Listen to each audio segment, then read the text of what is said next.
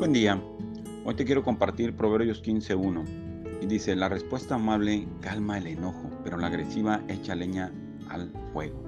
Indudablemente cuando una persona esté alterada, esté enojada, esté estresada y te responda ásperamente, nuestro deber, si somos hijos de Dios, si somos esas personas sabias que Dios quiere, tenemos que responder amablemente. Y Dios nos promete que si respondemos amablemente, vamos a calmar ese enojo, esa ira de esa persona que está tratando de atacarnos con sus palabras, con sus actitudes. Entonces, que no se nos olvide responder amablemente porque la amabilidad es una cualidad de Dios, es una parte del carácter de Cristo. Si somos personas sabias, respondamos amablemente siempre y que tengamos ese carácter de ser amables donde quiera que andemos. Que tengas un excelente día en el nombre de nuestro Señor y Salvador Jesucristo.